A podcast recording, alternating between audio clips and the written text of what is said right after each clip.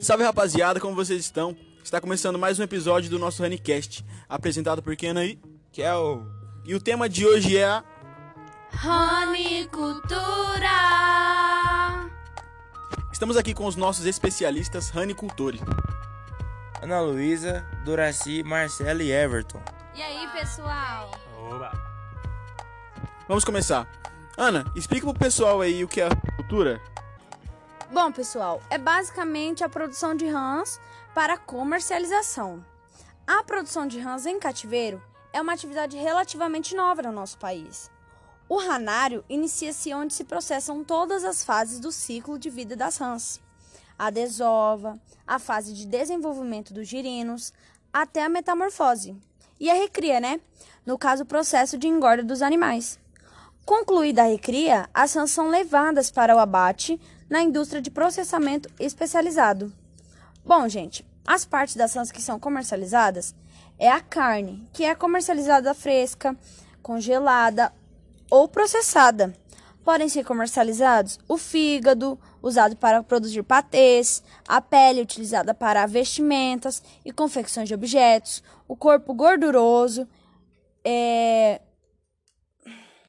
como ingredientes de cosméticos e os rejeitos reciclados na, na criação de ração animal. Bom, gente, vocês querem saber uma curiosidade sobre as rãs? Sim, falei. As rãs são consideradas canibais, carnívoras e até caçadoras. Por isso preferem comer o que parece estar viva. Pô, que da hora. Você sabia dessa aí, mano?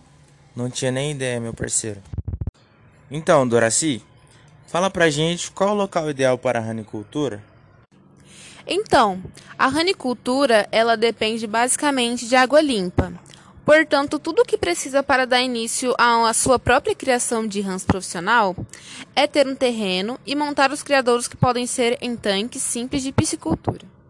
O local de reprodução e criação precisa ser arejado e em locais mais frios recomenda-se fechar as laterais e partes superiores dos criadouros para manter o calor e a umidade que é necessário na criação das rãs. Muito bom, Doraci, muito bom.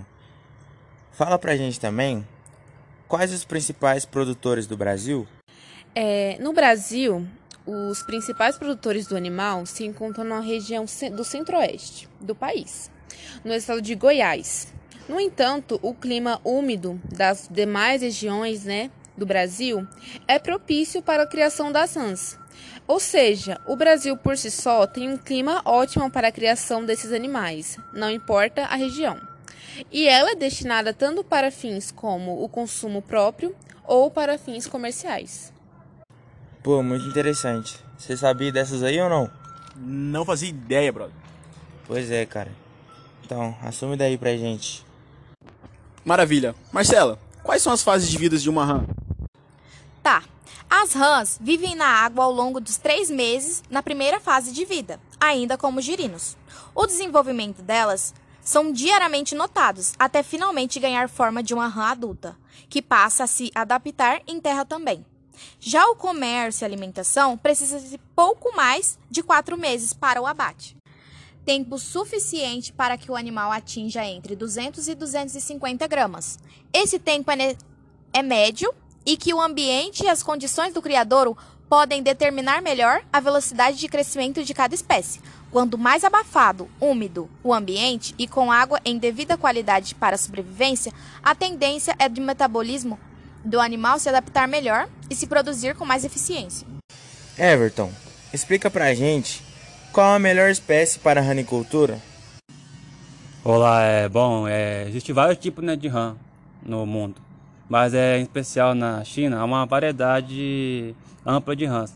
Mas o que amplifica as opções né, de é, ranicultura lá fora, no, entanto no Brasil o tipo mais utilizado para fins comerciais é popularmente a chamada de rã touro. Pô, muito bom. A rã touro bastante conhecida, né? Que é aquela grandona, né, Kenan? Isso aí, mano. Isso aí, chegando ao fim de mais um episódio do nosso Honeycast. Muito obrigado pela presença de todos. Ana Luísa, Doraci, Marcela e Everton. Foi um prazer. Até a próxima. Muito obrigada pelo convite. Oba! É isso então, gente. Muito obrigado. Fiquem todos com Deus.